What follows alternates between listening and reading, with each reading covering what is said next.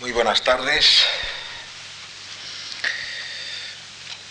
Quiero hoy darles muy especialmente las gracias por lo que supone que me disculpan ustedes por la por la por mi comparecencia el último día. El profesor Juan Carlos Jiménez, me consta, les dio a ustedes una estupenda charla, pero yo quise estar presente también el otro día y, no, no lo conseguí. Mm, lo siento porque la asistencia, el seguimiento de ustedes de este ciclo, pues me, como ahora se dice, me motiva mucho y me, incita a, preparar cada día mejor las, las charlas y porque sé que dentro del buen estilo de esta, de esta acreditada, prestigiosa tribuna de la Fundación Juan Mar entra también el, cumplimiento estricto de los programas. Eh, así que gracias por lo que supone de comprensión por su parte y y gracias por estar hoy de nuevo con nosotros aquí. Vamos a volver hoy desde otra perspectiva sobre algunos de los temas que hemos ido viendo en el curso de nuestro ciclo. Hoy nos corresponde hablar del el estudio de la economía española en el curso de nuestra centuria del siglo XX desde la perspectiva de un panorama, decimos un panorama generacional de los economistas españoles. Eh, esto nos permitirá familiarizarnos con algunos nombres, que es de justicia acordarse de ellos, eh, y nos permitirá, al hilo de algunos de sus trabajos, algunas de sus obras, pues volver sobre, volver sobre algunos, eh, volver naturalmente sobre los temas que hemos ido viendo en las seis anteriores sesiones.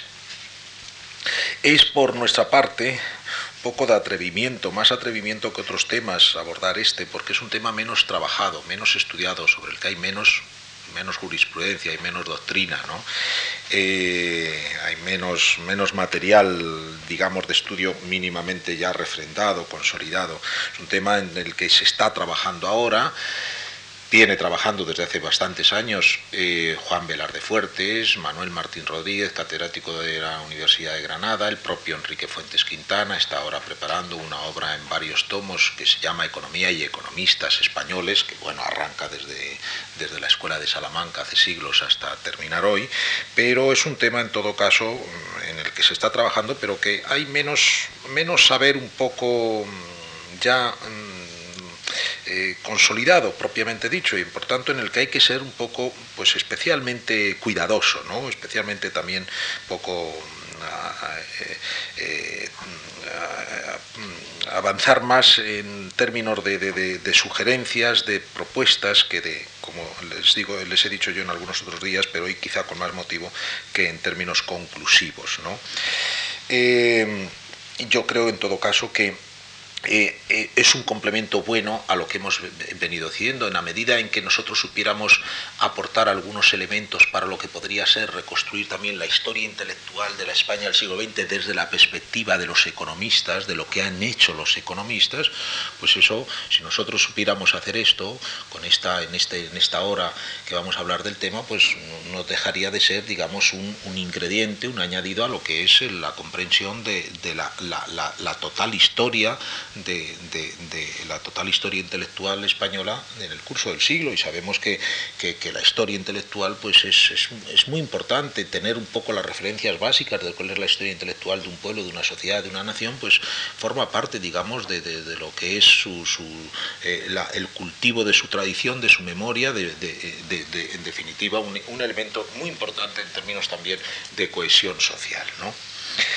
Eh,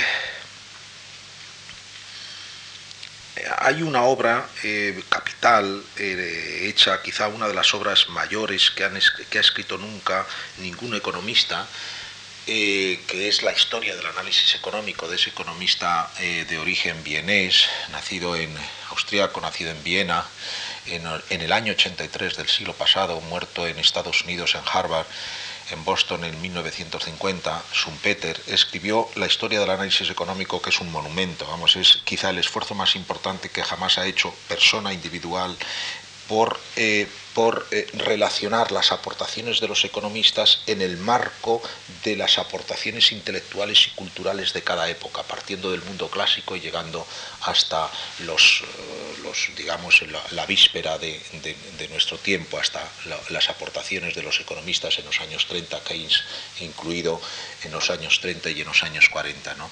En esa obra, les digo todo esto porque ah, nuestro interés, el del profesor Juan Carlos y mío, por reconstruir, por, por contribuir también un poco a la reconstrucción de nuestra historia intelectual de la perspectiva de la economía, viene un poco sugerida por, la, por el manejo, por el, por el estudio de esa, de esa obra estupenda, ¿no? porque es una obra que continuamente advierte cómo en el, por lo menos en el campo de las construcciones de los economistas, de las realizaciones intelectuales de los economistas, eh, la, la, historia transcurre en un continuo, él decía mucho la imagen del zigzag, por reiterados olvidos de lo previamente hecho hay tal vez entre los economistas una disposición a a, no conocer, a olvidar lo que han hecho los anteriores, a, tratar de, ser originales en cada, en cada hornada generacional, en cada tiempo, desconociendo lo mucho acumulado anteriormente, de tal forma que la historia entonces de las aportaciones del análisis económico, de las aportaciones propiamente científicas, se parecen más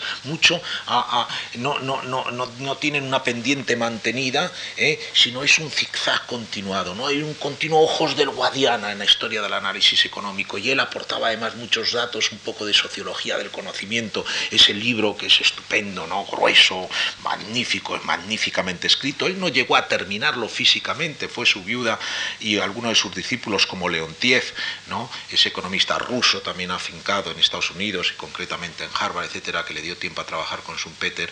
Esto, pero está muy bien, era, lo dejó en un grado de elaboración, de acabamiento ya muy alto. Todo está lleno de notas ese libro está lleno de notas de sociología del conocimiento, es un libro de historia de las doctrinas, tiene mucho de sociología del conocimiento apuntando cómo por determinadas circunstancias, pues autores de éxito en determinado momento se ha perdido totalmente la memoria de ellos, o que acabaron teniendo muy poca influencia, o que, o que eh, aportaciones muy bien orientadas acabaron dispersándose y acabaron eh, apenas eh, fructificando por falta de cauces adecuados o de, o de, ambientes adecuados para el trabajo, para la continuidad en el trabajo. Está lleno de, de notas de sociología del conocimiento.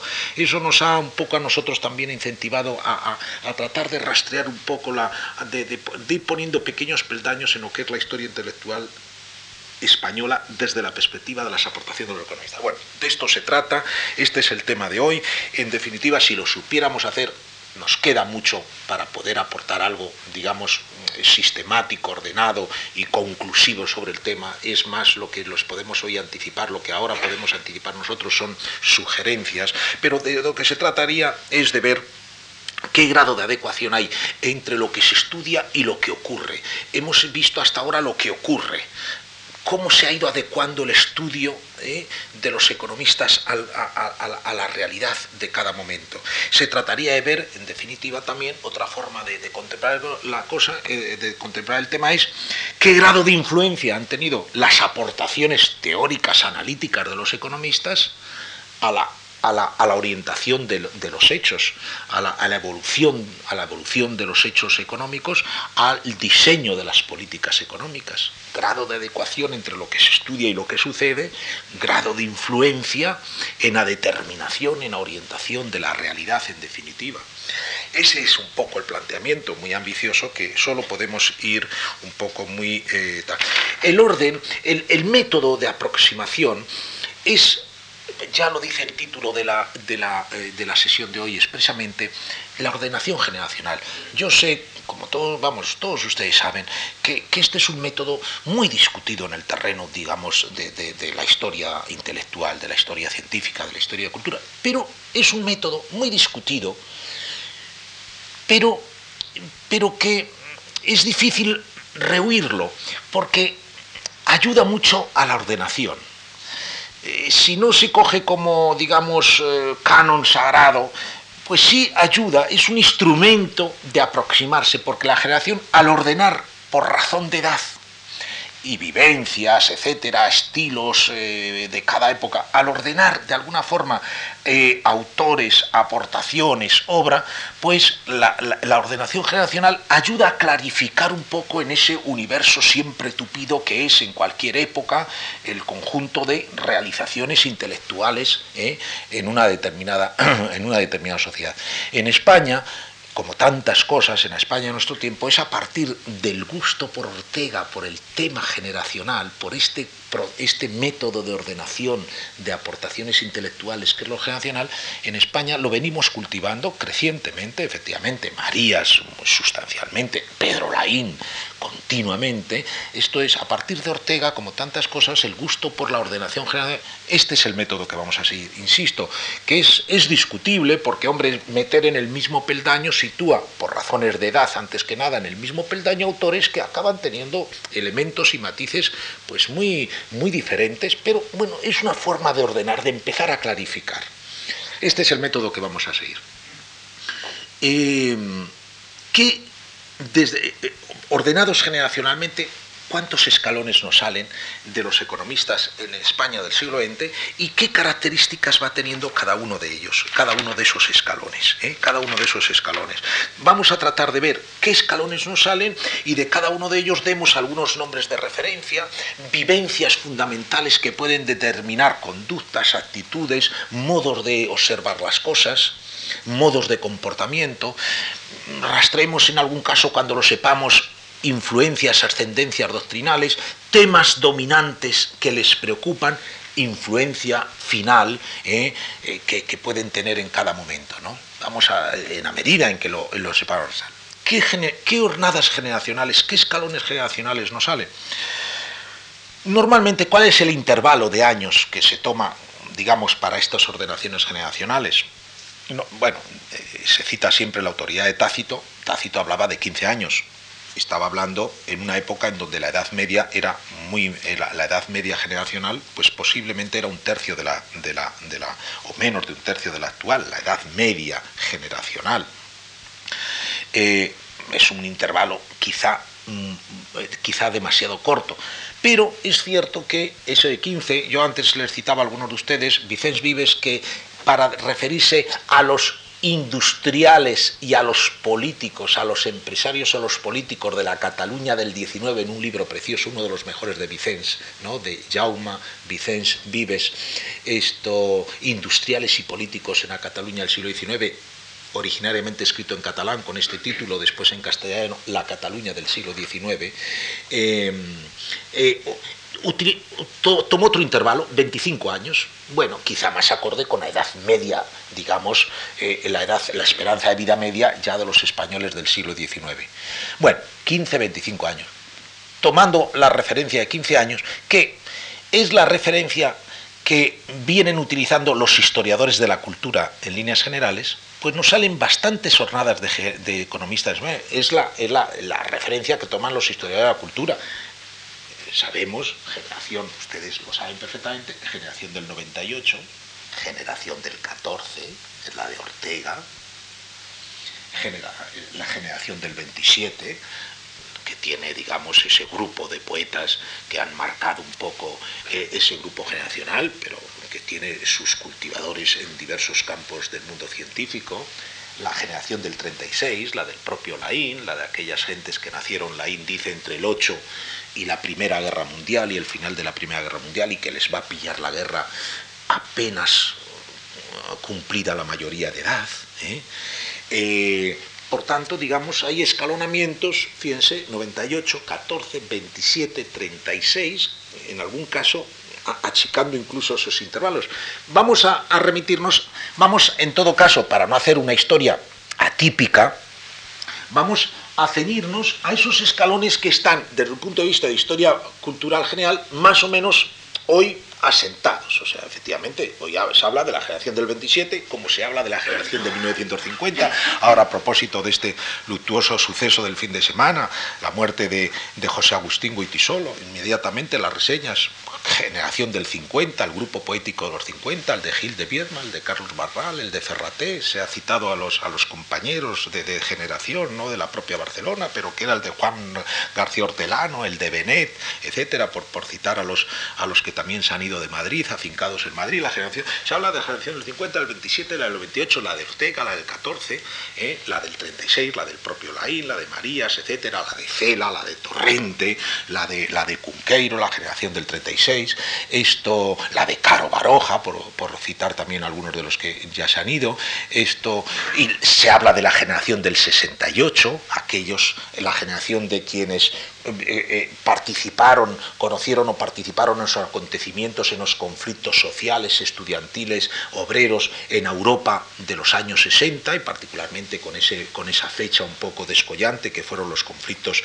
iniciados en mayo francés del 68, pero después corridos por las universidades españolas, italianas, francesas, etcétera, norteamericanas también en el, digamos en el curso en los, en los, en los aledaños, en ese mismo año, en los aledaños de ese año. En fin, vamos a tratar de ceñirnos a las generaciones que están de alguna forma ya refrentadas en esta cultura. ¿Qué nos sale? Para no ya no más preámbulos. Pues nos salen algunas cosas, si yo soy capaz de transmitírselas, interesantes.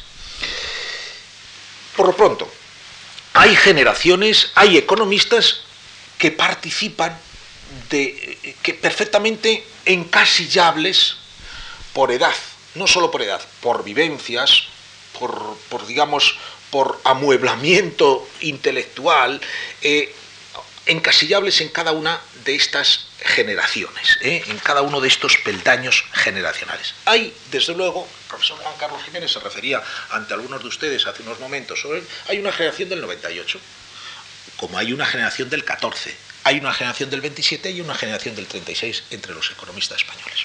Vamos a ir por partes las dos primeras agrupaciones, las dos primeros, eh, eh, eh, ¿qué es lo que han hecho cada uno? ¿Qué nombres? ¿Qué es lo que han hecho cada uno? Un poco esa caracterización que yo les decía antes. Para poder un poco ir sobre un poco de, prisa y que nos dé tiempo en el espacio que tenemos disponible a dar un panorama genial, por lo pronto, déjenme, miren, yo creo que en la primera mitad del siglo hay generación del 98, generación, generación del 98, generación del 14, la de Ortega, la generación del 27 y del 36.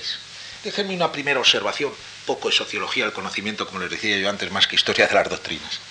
Es como, bueno, aquí sí hay 15 años, pero aquí se acorta el periodo.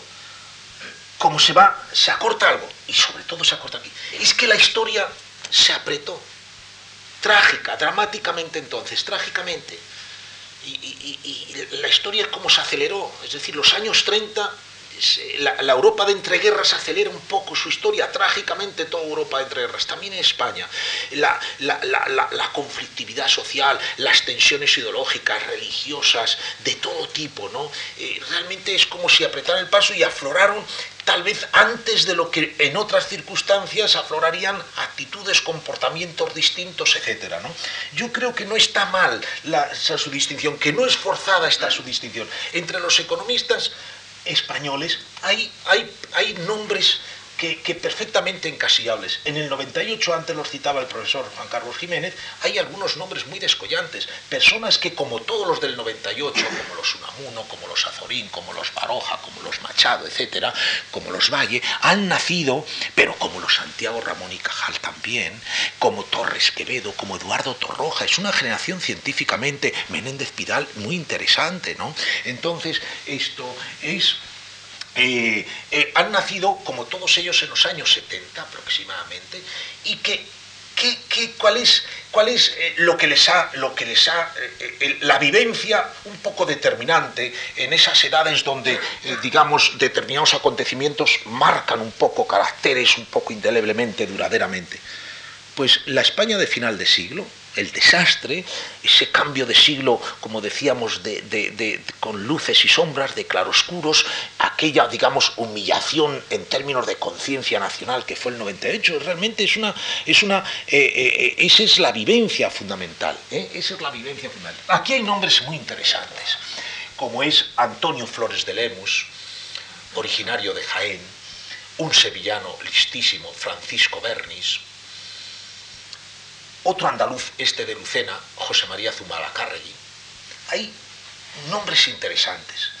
A mí me gusta agruparlos conjuntamente, sobre todo en, una exposición rápida, con los del siguiente peldaño, porque hay muchas concomitancias. Lo mismo que entre estos habrá concomitancias, ya se lo anticipo.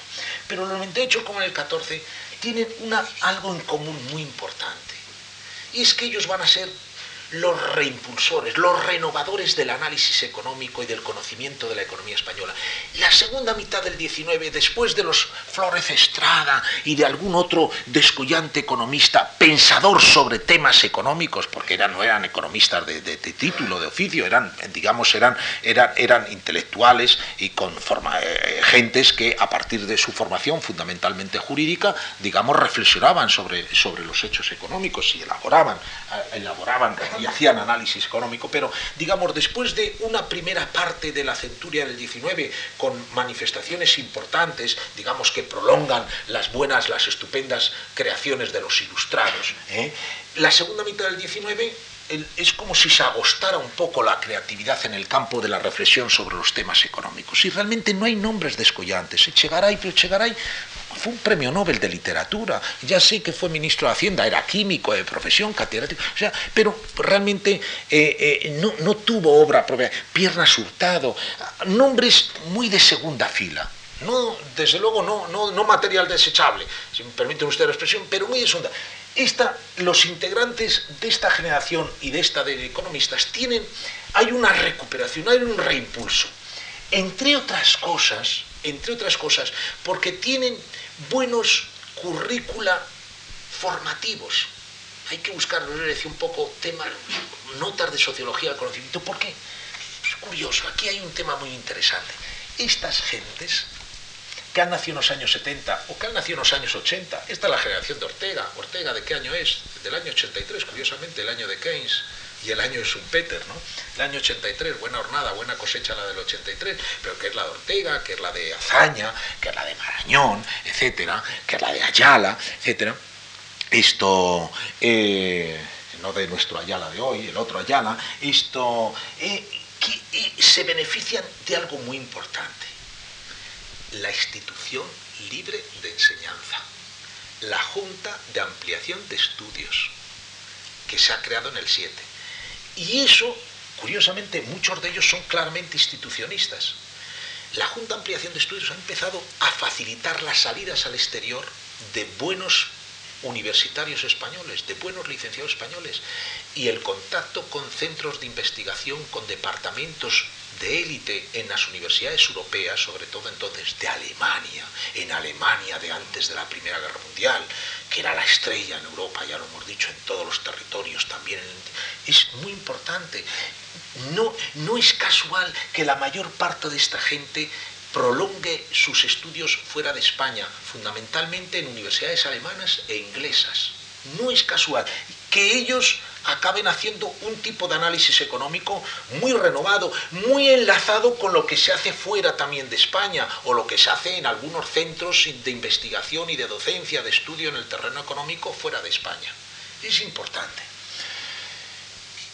A ellos les corresponde, por eso la agrupación, lo de la renovación, el reimpulso de los estudios de economía en España, fíjense, partiendo de, en, la mayor parte de los casos de formaciones originariamente jurídicas, de trabajos en las cátedras de economía política, hacienda pública, en las facultades de derecho, etc. Aquí hay nombres importantes, les decía yo, Flores, Bernis, Zumalacárregui, aquí hay nombres tan importantes como Luis Solariaga, como Ramón Carante, el gran historiador, ¿eh? Aquí también hay nombre Germán Bernácer, un alicantino. Eh, cosa en común que tienen. Eh, bueno, las vivencias de la generación del 14 ya son distintas. La generación del 14, la vivencia que yo creo que les marca es la Primera Guerra Mundial, ¿no? Es realmente ahí es, es, el impacto que reciben, ¿no? más importante, un poco el, el, que se descompone el mundo que ellos han heredado y en el que han empezado a formarse. ¿no? Esa, lo citábamos el otro día, esa, ese libro de memorias tan bonito de memorias de, de, los primeros tramos de su vida de, Graves, ¿no? de Robert Graves, adiós a todo eso. Es que la Primera Guerra Mundial fue el final de un mundo que se pensaba la utopía del crecimiento continuado, del progreso continuado decimonónico. ¿no? Eh, de pronto todo eso se vino abajo. ¿no? Esta es la, esta es la, gran, la, gran, la gran vivencia que les marca. Pero todos ellos van a tener, van a renovar estudios en España y van a renovarlos con trabajos realmente de importancia.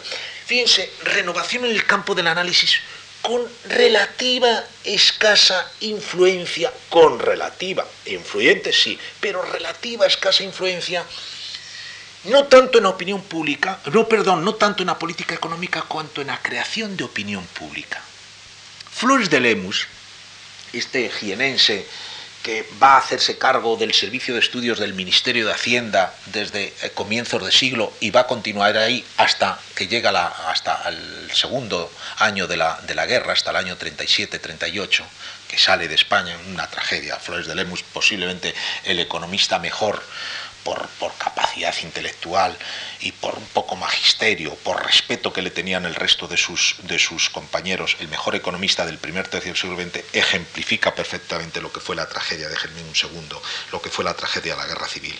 Hombre conservador, de, por creencias, actitudes, comportamientos, eh, hombre conservador buen funcionario público, con sentido de lo que era la función pública. Él es catedrático en la Universidad de Madrid, en la que hoy es Complutense, en la Facultad de Derecho, en la Cátedra de Economía Política de Hacienda Pública, y es al mismo tiempo funcionario del Ministerio de Hacienda en un, en un digamos, en un, en un cuerpo un poco intermedio del Ministerio de Hacienda que le permite situarse ahí en la jefatura del Ministerio de Hacienda Tal es su autoridad que ningún ministro de los veintitantos que se suceden, en los treinta y tantos que se suceden entre el año 5 y el año 38, prescinde de él.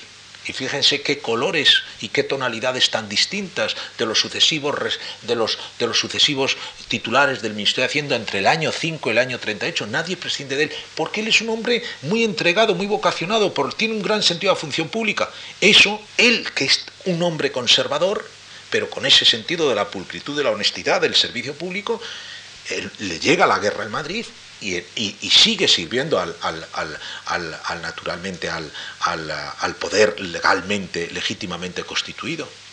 Hasta que llega un momento en donde los hijos han salido de España, etcétera, en donde, bueno, pues no, no, no, no, no clandestinamente solicita salir de España. Y el año 38 cruza la frontera francesa desgajándose de lo que ha sido hasta entonces toda su vida, no podrá volver. Porque al término de la guerra eh, se le acusará de haber servido al gobierno de la República. Entonces, realmente el final de Flores de Lemus es el final de la amargura, porque es un hombre que, no, eh, que, ninguna de las Españas, en ninguna de las Españas en definitiva había acabado teniendo lugar. ¿no? El año 39 se le negarán todos los derechos cívicos, profesionales, etcétera, solo podrá volver el año 40, terminará ganándose la vida como profesor de matemáticas en una... se, le se, le, se, le, se le, por supuesto, un expediente sancionador le, aparta de la cátedra, aparte del Ministerio de Hacienda, terminará la vida dando clases particulares en una academia de matemáticas a, alumnos de segunda enseñanza ni siquiera en un instituto. O sea, es tremendo lo de lo de lo de lo de lo de aquel a lo de aquel hombre, ¿no? Entonces, bueno, esto eh, ellos renuevan, como les decía, no vamos a perdernos en alguna dirección, ellos renuevan un poco el, el análisis económico en España y empiezan a, como les decía, con cierta influencia en la política económica, sí, en la política tributaria, Flores, en la política de ordenación de los ferrocarriles y de los transportes y de la banca, Bernis, o también de los transportes Flores de Zumalacárregui, lo mismo que Luis Olariaga, que se situó tempranamente en el Consejo Superior Bancario que se crea por la Ley de Ordenación Bancaria del año 21. Ramón Carande llega a altos puestos en la administración en la Segunda República, después se autorillará y se encerrará en el archivo de Simancas para hacer esa obra estupenda, tal vez la, mayor obra que ha hecho un economista con sentido histórico en España del siglo XX, que es Carlos V y sus banqueros, ojalá se redite con motivo de, de, las efemérides con relación al emperador este año. Esto, Germán, Bernácer también de, su cátedra en una escuela de comercio de Alicante, que es donde estuvo toda la vida. Es decir, ellos tienen, acaban teniendo cierta influencia, poca influencia en la opinión pública. Hacen muy poca divulgación salvo algún caso como Bernis, hacen muy poca divulgación, se ocupan poco de transmitir, de crear opinión sobre temas económicos a diferencia de lo que van a, ser otras jornadas de economistas. Y eso hace, fíjense, una paradoja. Cuando superficialmente se trata de ver cuál es eh, la, opinión de los economistas españoles con relación, por ejemplo, al proteccionismo, antes ya se ha sacado en un texto que ha, recordado el profesor Juan Carlos Jiménez, relación al proteccionismo, al aislamiento de la economía española, a, su, a, su vía, a la vía nacionalista del capitalismo español durante los primeros compases de nuestro siglo, si la observación es un poco superficial, le dice, todos estaban de acuerdo a favor de la protección, no. Ningún economista de, cierto calado, como son estos nombres que hemos citado, hizo ninguna defensa a ultranza del proteccionismo, más bien eran voces muy matizadoras de, los beneficios que podía tener el mantenimiento de determinadas líneas de protección. Eran, eh, eh, fueron economistas finos, con cierta influencia en la política económica en esos ámbitos, pero que crearon un poco opinión. No se preocuparon de esa labor de divulgación que es necesaria para la creación de opinión y para que la opinión un poco influyente en el conjunto de una sociedad, digamos, bascule en un sentido eh, bascula en un sentido u otro. Estudiaron temas como la capacidad de desarrollo de la economía española, el, título es tomándolo del título de una de las conferencias de ese sevillano listísimo, les decía, yo tengo mucha simpatía, Francisco Bernis, muerto tempranamente a mediados de los años 30. Eh, la inserción, las líneas de evolución de la economía española, esa economía que, evoluciona en el primer tercio del siglo, no de una forma espectacular en sus cambios estructurales, como antes recordábamos, pero sí ya en líneas un poco evolutivas que van anticipando, van dejando entrever cambios, transformaciones estructurales que después en la segunda mitad del siglo serán más fuertes. Tipo de cambio y fluctuaciones, tipo de cambio y preseta de las fluctuaciones, cómo no, van a ocuparse de este tema, porque fue la Europa, de entre, fue la Europa desde los años 80 del siglo pasado hasta la Segunda Guerra Mundial, como hemos recordado en algún otro momento, digamos, la Europa que conoció mayores fluctuaciones ¿no? en los ritmos de actividad. Todo ello relacionado todo ello influía determinantemente, claro, en los tipos de cambio de las diversas divisas, etcétera, ¿no? En eh, preocupados también por el entramado institucional de la banca, de los sistemas de transporte, etcétera. Hay toda una serie de, temas que abordan bien. Y curiosamente, una cosa más. Eh, mm, eh, no son nada regeneracionistas. El regeneracionismo es otra cosa. Yo, por edad coetáneos de los regeneracionistas, desde Costa como gran astro de aquella literatura fogosa, un poco, el término lo utilizó Cajal, ¿no?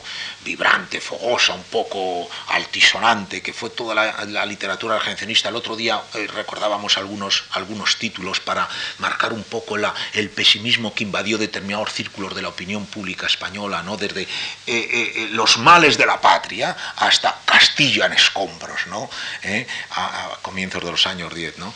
Ellos son muy poco regeneracionistas están fuera de ese circuito. El regeneracionismo es otro tipo de literatura, es ensayismo, se ha dicho muchas veces, es ensayismo, con lo bueno y lo malo del ensayismo, no es literatura científica. No es literatura científica entendido por, la, la, por tal la aplicación sistemática de determinados criterios o métodos científicos de análisis de unas determinadas parcelas de realidad. Y esta gente, estos economistas, sí hacen literatura científica con más o menos entidad y con más o menos, digamos, empaque, pero hacen literatura, no son regeneracionistas, eso es curioso. Los, economistas regeneracionistas españoles han venido después, a ver si nos da tiempo a decir algo. Ellos no participan en definitiva de ese ambiente un poco regeneracionista que aboga también por la protección, porque el regeneracionismo, a base de acentuar debilidades, e insuficiencias, males, acaba creando ese complejo de inferioridad que se ha trasvasado generación tras generación en España hasta hace relativamente poco. Solo los más jóvenes hoy no tienen ese complejo de inferioridad que hemos tenido los mayores cuando nos comparábamos con nuestros vecinos. Y eso yo creo que parte del regeneracionismo. A base de acentuar debilidades y carencias, claro, también es eso, es la base de, de tratar de estar protegidos del exterior, porque lo exterior se empieza a contemplar como amenaza, porque como van por delante, la competencia que nos puede provenir de ellos será muy agresiva y por tanto eso acaba generando posiciones defensivas, proteccionistas, aislacionistas. Estos economistas todo lo contrario, marcan continuamente lo importante de las relaciones con el exterior de la economía española. Cierta influencia sobre la política económica tuvieron, pero no crearon opinión. Eso hay que entender, eso es interesante. Habría que profundizar por qué no crearon estudios tal vez porque eran un poco elitistas. Curiosamente, yo que tanta, eh, les decía en algún otro momento que cuando hablamos de temas, eh, los científicos sociales, los estudiosos de los temas sociales, tenemos que ser muy honestos con quienes nos escuchan o nos leen, cuando eh, con nuestros interlocutores en punto a, a lo que hace relación a los juicios de valor que utilizamos, a nuestras preferencias valorativas. Yo soy, con ustedes trato de ser honesto en este momento diciendo que pocos movimientos intelectuales, culturales de la España contemporánea me, merecen tantas simpatías como el institucionismo, aquel movimiento renovador pedagógico cultural de, que inició Francisco Giner de los Ríos. Eran elitistas. El institucionismo era elitista, desde la forma de vestirse hasta, en vez de tomar café, tomar té. Eran elitistas. Eran elitistas. Y algo de ese, esa tilde, un poco ese tono elitista, tuvieron algunos de estos salvo el caso de Francisco Bernis, que llegó a dar alguna conferencia en la Casa del Pueblo de Madrid, porque era el hombre, de todos ellos era el más progresista. Tuvo ciertos amagos, en fin, participó en la Liga de Renovación Política del 14, un poco en el mundo de la influencia orteguiana, pero yo habría que profundizar. ¿Por qué no crearon más opinión? Una opinión que era mucho más acertada de que la dominante sobre la orientación fundamental de la economía española. Eso, es un, eso lo dejamos ahí un poco. el siguiente escalón, como vamos de tiempo, que yo siempre me... Eh, el siguiente escalón es, hay dos escalones, 27 y 36. Ahí nos salen también, hay economistas del 27, como los poetas del 27, pues han nacido como los poetas del 27 y los no poetas del 27, los Claudio Sánchez Albornoz, los Zubiri, eh, los Ferrater Mora, incluso un poquito más joven Jiménez Díaz, etc. El 27 es una hornada de gente que, claro, esto que han nacido con el siglo, eh, la influencia en torno de los años del siglo, la influencia dominante en ellos, la vivencia dominante, pues es esa, explosión de creatividad de los años 20, la turbulencia de los años 20 también, ¿no? La turbulencia. Era una Europa, los dorados años 20 que terminaron en una crisis abismal, ¿no? Entonces ya lo hemos recordado, una crisis que era descender el Producto Interior Bruto de unos países, de, bastantes países un año sobre otro, del orden del 5, del 7, del 10%, con, con porcentajes de paro del 30 y del 40%, pero no en países marginales, en países centrales, en el Reino Unido, ¿no? Entonces, en Alemania. Entonces, esa es la vivencia dominante en los poetas, en los creadores, en los científicos, en los economistas. Hay, economistas que han nacido con el siglo y que, van, a, van a tener mm, van a hacerse acreedores mm, por sus realizaciones o su obra pues a, un puesto y a un recordatorio. ¿no? Eh, Valentín Andrés Álvarez, un asturiano, Manuel de Torres, un... Eh, eh, yo creo que era originario de Murcia, Manuel de Torres, levantino, eh, José Castañeda, valenciano. ¿eh?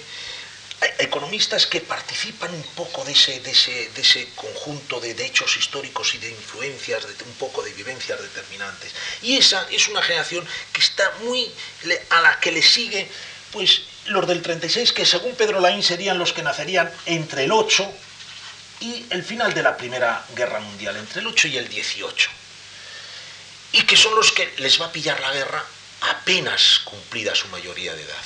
¿eh? apenas cumplida su mayoría de edad, ¿no? que es la generación en la, economía, es la generación de, por ejemplo, esos dos catalanes decisivos para el conjunto de la, economía española, del estudio y, de, la política económica española. Uno es Joan Sardá, ya lo citaba antes también el profesor Sardá, yo creo barcelonés, ya lo citaba el profesor Juan Carlos Jiménez. El otro, determinante para la orientación de muchos estudios sobre la propia industrialización española, ese maestro de universitarios e historiadores que fue Jaume Vicens Vives, también ese prodigio un poco de, de creatividad es impresionante. Vicens Vives muere con 50 años. ¿Cómo en 50 años se ha podido hacer tanta obra como la que dejó este hombre escrita? ¿Cómo se han podido crear tantos buenos discípulos? Se ha podido, digamos, ya asistir y acompañar la obra de tantos buenos discípulos. Realmente es un prodigio de, de creatividad. ¿no? Sardá, Vicens, algún otro, ¿no? Eh, Felipe Ruiz entre los historiadores, de Naharro, de Prado Sarrarte, etc. Esto, yo les agrupo también, me gusta agruparlos, porque estos acaban teniendo una influencia muy importante, una influencia muy importante en un doble ámbito, o en tres ámbitos distintos. El ámbito de la política económica, como decíamos antes, muy importante. Ellos preparan el ambiente del plan de estabilización y liberalización del final del 59, que es un punto de no retorno en la economía española contemporánea. Es un punto de no retorno, como decíamos antes. A partir de entonces la suerte estaba echada a favor de un crecimiento más acompasado con los países de nuestro más, más homologado con los países de nuestro entorno, más, más equiparable, ¿no? Estaba echada la suerte de la apertura, podría ir más o menos rápido, pero la economía española había, empezaba a alinearse, por reproducir los términos de aquel memorándum del comienzo del verano del 59 que dirige el gobierno español al Fondo Monetario Internacional. Ha llegado el momento de alinearse con los países de nuestro contorno y dejando, eliminando intervenciones y cautelas propias de otra época. El ambiente lo preparan estos economistas. Ellos son los que empiezan a decir que la economía española en un régimen de autarquía, de pretendida autarquía, de pretendido autoabastecimiento del mercado nacional, no tenía, no tenía futuro, que aquello se habían agotado las posibilidades, que tal vez había tenido alguna funcionalidad virtual y histórica, pero que ya no tenía futuro. Ellos preparan el ambiente. Ellos preparan el ambiente, que es muy importante, y van convenciendo a, determinados círculos de opinión influyente, empresariales y no empresariales, académicos y no académicos, y participan activamente en ese plan de estabilización que es un punto de no retorno, que es un, es una, es un hito en lo que es la política económica española contemporánea. si hay, si, si, si cupiera destacar a una única persona como el máximo digamos, urdidor desde un punto de vista de la elaboración de lo que fue el plan de estabilización y liberalización, sin duda alguna habría que escoger a Joan Sardá. El plan de estabilización y liberalización, como salió bien y como, cuyos, como, como sus efectos fueron muy positivos para el conjunto de la sociedad española, la economía social, debe de ocurrir con muchas otras eh, en, en situaciones parecidas. Hay muchos que se lo atribuyen Ahora resulta que casi todos los que entonces tenían entre 15 y 75 años de edad se atribuyen el plan de estabilización.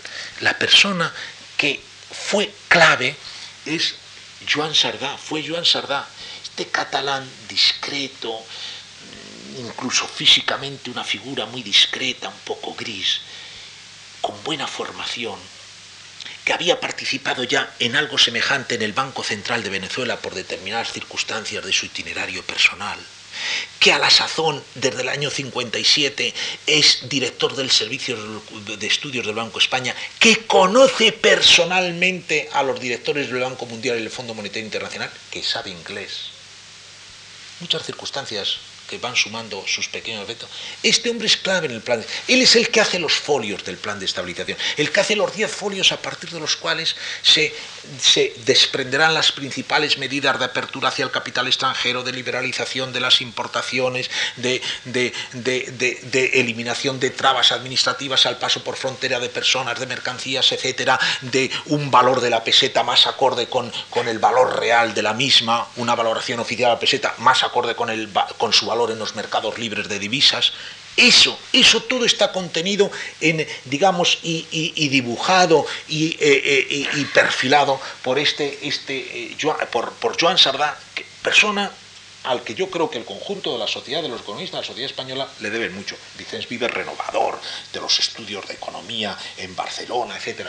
Estos, en su conjunto, ¿eh? en su conjunto, Castañeda, Manuel de Torres, Valentín Andrés Joan Sardá, Vicens Vives, les corresponde qué papel. Tenemos que ir un poquito de prisa, no nos podemos detener, aunque a mí me gustan mucho estos temas. El papel de los fundadores de los estudios de economía propiamente reglados en el escalón universitario en el sistema educativo español. Ellos son los que crean las primeras facultades de economía, con mucha influencia. Yo les decía, antes, acaban siendo influyentes políticamente en la política económica, acaban siendo influyentes, muy influyentes académicamente, porque ellos tienen mucha docencia. La influencia, de un punto de vista académico, se tiene solo si se es docente continuadamente, buen docente continuadamente. Ha habido centenares de casos de personas muy dotadas para la docencia, por su brillantez, por su profundidad, que no tuvieron la tenacidad, el tesón. Muchos de ustedes son docentes y participamos en, nuestra, en nuestro oficio. La, docencia exige tenacidad y, no siempre es agradable y no siempre es apetecible, exige tenacidad, exige tesón, exige constancia. Estos la tuvieron. Valentín Andrés Álvarez, Manuel de Torre, José Castañeda fueron los primeros catedráticos de la, de la primera de la primera Facultad de Ciencias Económicas que se crea en el mapa universitario español, la que se crea en Madrid en el año en el curso 43-44 y durante 20 años están al frente de las cátedras correspondientes, les pilla ya un poco talludos aquella creación. Durante 20 años, 25 años hasta que cumplen los 70 están eh, al frente de las cátedras. Y claro, durante 25 años se hace mucha labor un poco menos Valentín Andrés vez porque por edad se jubila al comienzo de los años 60, pero los otros aguantan hasta el año 70 porque Manuel de Torre José Castañeda han nacido con el siglo. Entonces, claro, son muchos años de docencia. Y Joan Sardá le ocurrirá lo mismo en Madrid, después en Barcelona y Jaume Vicens Vives, que es uno de los que crean la segunda facultad de económicas en el mapa universitario español, que es la de Barcelona, diez años después de la de Madrid. Y hasta que muere, realmente, con aquella creatividad que tenía, con aquella capacidad de crear ambiente, pues realmente es muy determinante. Estos son un poco, si estos son los renovadores, reimpulsores de la actividad, un poco del análisis económico, estos son los, los fundadores eh, los fundadores un poco en ese sentido, eh, de los fundadores de lo que son la enseñanza y la investigación un poco reglada, eh, sistemática de la economía en España. Con gran influencia, le decía, en política económica, en lo académico, en la creación de opinión ellos hicieron ya bastante divulgación económica, no tanto como los que les van a seguir, ahora vamos a citarlo rápidamente, pero ellos empezaron a aprovechar unas u otras tribunas empezaron a hacer divulgación económica también. Jaume Vicens Vives cerca del círculo de empresa, círculo de economía en Cataluña, Manuel de Torres en muchas tribunas madrileñas porque era un hombre que le gustaba la vida social y la digamos y cierta digamos cierta frecuentación de unos foros y otros. Empiezan por eso fueron los que crearon opinión. El plan del 59, en contra de lo que a veces se ha dicho, no es de pronto un milagro que aparece de lucidez en unas pocas campo de la, de la creación, sobre todo literaria, poética, eh, cultural, etcétera. Esto, la generación del 50, esto, la generación del 50 también tiene economistas interesantes. Después viene la generación, como les decía, la del 68.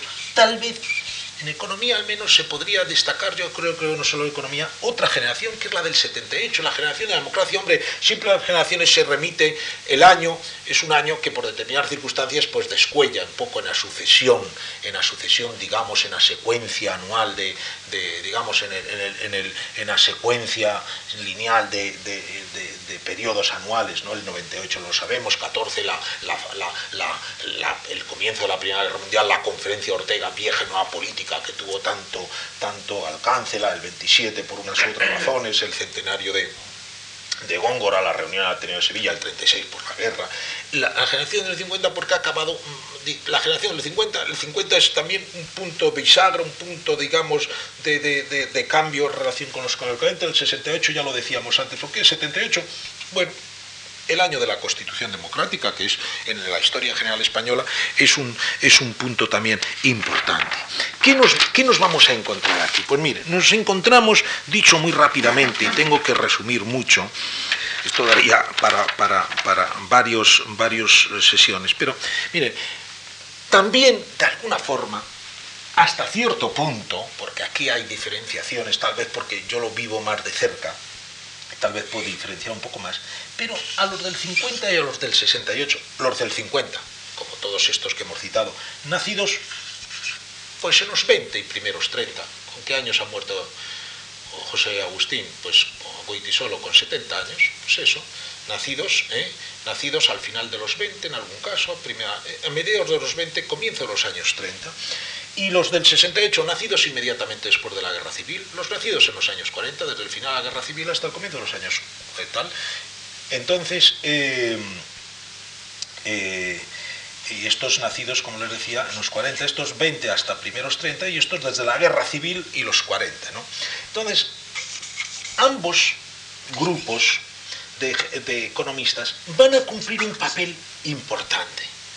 Hasta cierto punto, no sé si es enfatizar demasiado un poco, subrayar demasiado algún aspecto, pero yo, oye, porque el término es así muy, muy, muy solemne, son los legitimadores de la profesión de economista en, en, España. Yo creo que la profesión de economista, a lo mejor es que lo digo muy desde dentro, pero la profesión de economista es una profesión que tiene cierto predicamento, tempranamente, porque es relativamente corta en su trayectoria, tiene el mercado de trabajo así lo denota. El, paro entre los licenciados de economía es notoriamente inferior al paro en otro en, colectivos comparables con el entre sociólogos o juristas o la profesión de economista ha tenido cierto predicamento. otro, otro indicador, si cogemos la composición de los gobiernos, por ejemplo, de toda la democracia, es abrumador el peso de los economistas en muchos de estos gobiernos. La profesión de economista tiene cierto predicamento, cierta aceptación social, cierto reconocimiento social. Yo creo que se debe mucho a la labor, digamos, superpuesta en el tiempo, acumulativa en el tiempo, de quienes integran la generación del 50 y del 68, que han hecho mucho en el mundo académico, ampliando, fíjense que llegamos a, los, a los llegamos al 59 con dos facultades de economía en España. Hoy hay prácticamente un centenar, sumando las facultades propiamente dichas, más las escuelas universitarias de estudios empresariales, económicos empresariales. A ellos les ha correspondido atender esa creciente, eh, esas crecientes instancias de, de docencia en el terreno económico. Y han hecho buena han hecho una, parte considerable de investigación, han hecho mucha divulgación. Y han estado al frente de, digamos, de centros de elaboración, iba a decir, de pensamiento económico, de directrices económicas, de directrices para la empresa, de directrices para la política económica. El conjunto de toda esa actividad ha hecho que ellos hayan hecho mucho por esta aceptación amplia de lo que es la profesión de economista de España. En ese sentido son legitimadores socialmente hablando de la profesión de economista de España, con influencia apreciable sobre la política económica, con muchísima, más que ningún otro escalón precedente, de influencia sobre la opinión pública. Enseguida que citemos algunos nombres, lo,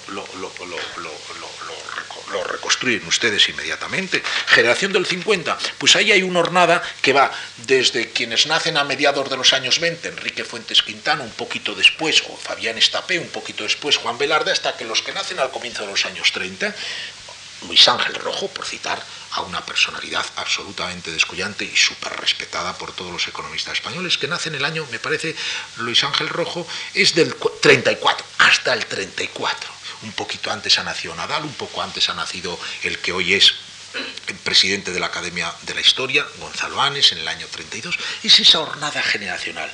Personas que han mantenido mucho tiempo, mantienen durante mucho tiempo magisterio en las aulas y fuera de las aulas, que han hecho mucha divulgación, todos estos nombres que yo os he dicho, sobre todo algunos han hecho mucha divulgación pero han estado al frente de cátedras influyentes de hacienda pública, de estructura económica, de política económica, de historia económica.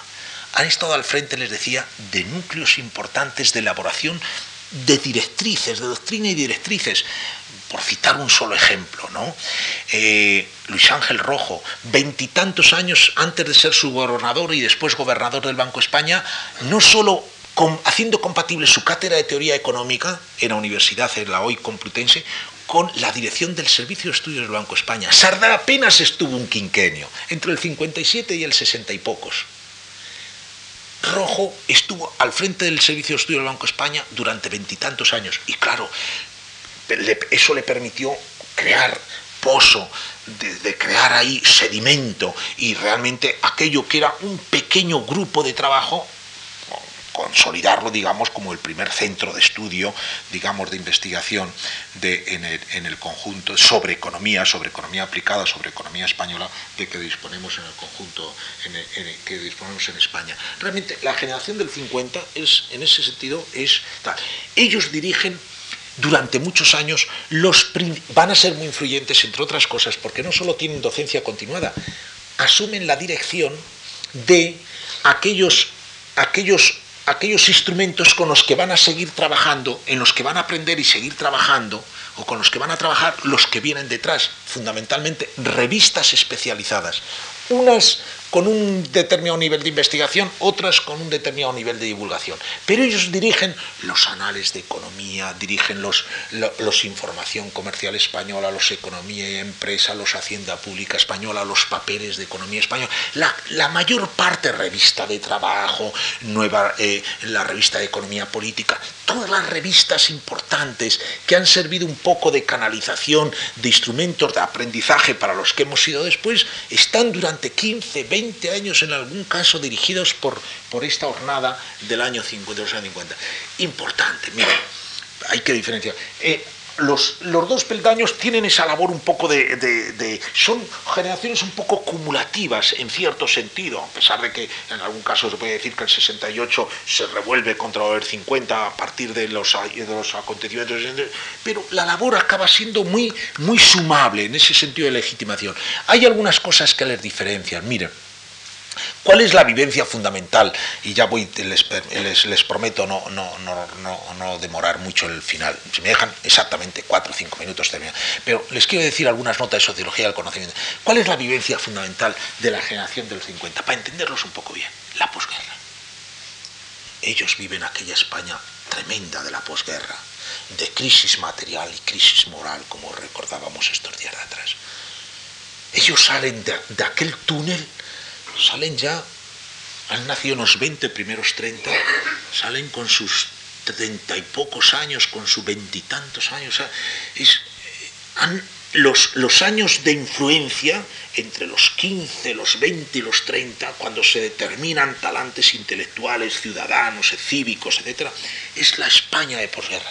Y es curioso, ellos, digamos, combinan ahí un poco el, el pesimismo que han en el, que les el pesimismo eh, eh, en el, eh, que las circunstancias en las que se han formado definitivamente induce y digamos cierto voluntarismo casi de corte regeneracionista. Ellos se proponen la, la, economía un poco como misión, con la política económica como palanca fundamental. Ahí hay, digamos, pesimismo más voluntarismo usted repasa un poco la obra y los escritos de una buena parte de ellos, hay eso, pesimismo. Ellos, curiosamente, eso lo hablamos muchas veces en broma, entre compañeros, entre amigos, curiosamente, hay una diferencia entre estas dos jornadas que han acabado haciendo un papel semejante en términos de legitimación de la profesión, de extensión de la docencia, etc. Hay una diferencia sustancial, porque quienes han nacido después de la guerra civil, cuando tienen 20 años y empiezan, digamos, a influencias un poco de ambiente que les van a influir duraderamente en sus talantes, actitudes, comportamientos, visiones, formas de entender las cosas, claro, ellos han empezado a estudiar a la universidad cuando la economía española está creciendo al 6, al 7 al 8% en los años 60.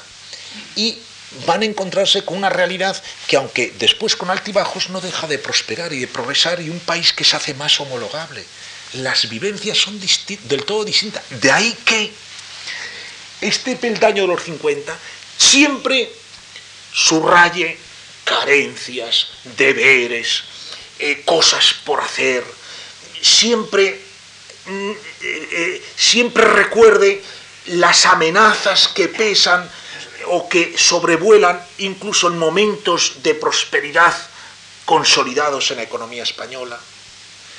Es muy distinto el discurso de los que vienen inmediatamente después, que son los Andreu Mas en Cataluña, los Julio Segura en Madrid, en fin, una playa de ya de economistas que hoy tienen cuarenta y tantos, cincuenta años, ¿eh? o cincuenta y tantos años, que lo que subrayan son horizontes a medio y largo plazo de la economía española, perspectivas de crecimiento, transformaciones estructurales, pero alejados de aquella visión un poco entre temerosa y pesimista. Es que han tenido vivencias muy distintas. Es que esta generación, por decirlo coloquialmente, la ha visto las orejas al lobo. Es que ellos han estado al borde del colapso. Han estado al borde de un país que se encapsulaba y que, y que, y que, perdía el tren de, de, la prosperidad con relación a, los, a, sus, a sus vecinos. En cambio, los siguientes no, los siguientes han empezado a ser mayores de edad profesionalmente, entre otras cosas, en una economía que, aunque alejada de, los, vagones de cabecera del convoy,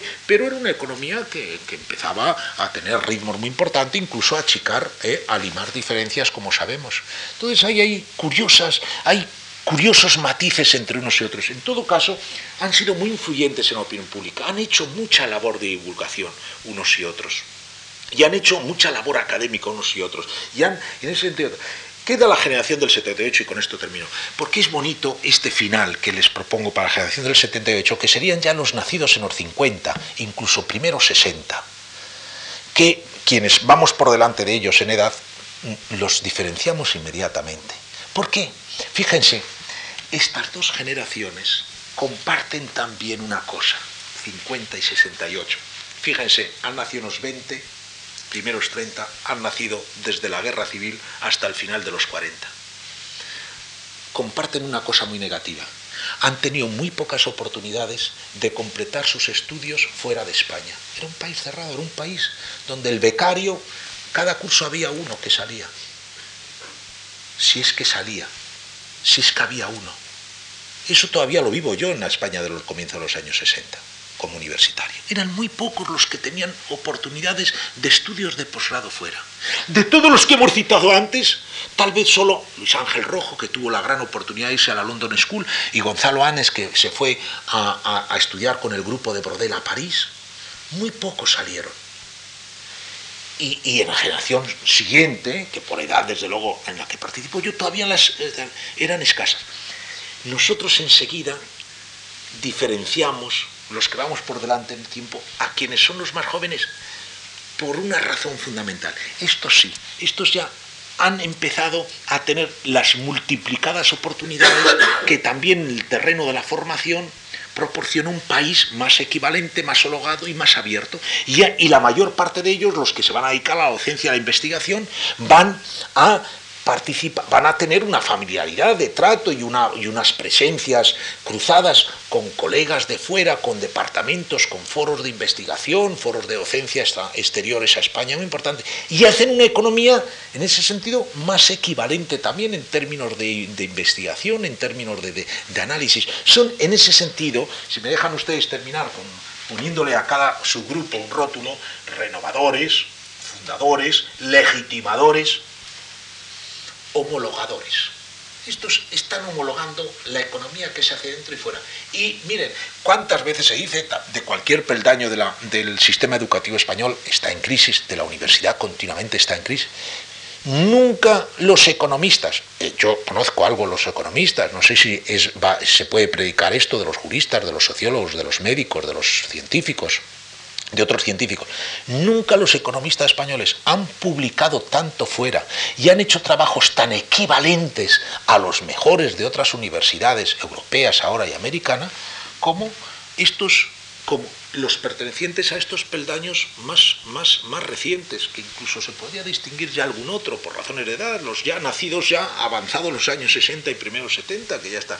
Son economistas efectivamente con menos ambición un poco intelectual que, que los anteriores, son economistas un poco, eso alguien lo ha dicho con mucha gracia, hasta aquí eran economistas bombilla que extendían la luz un poco.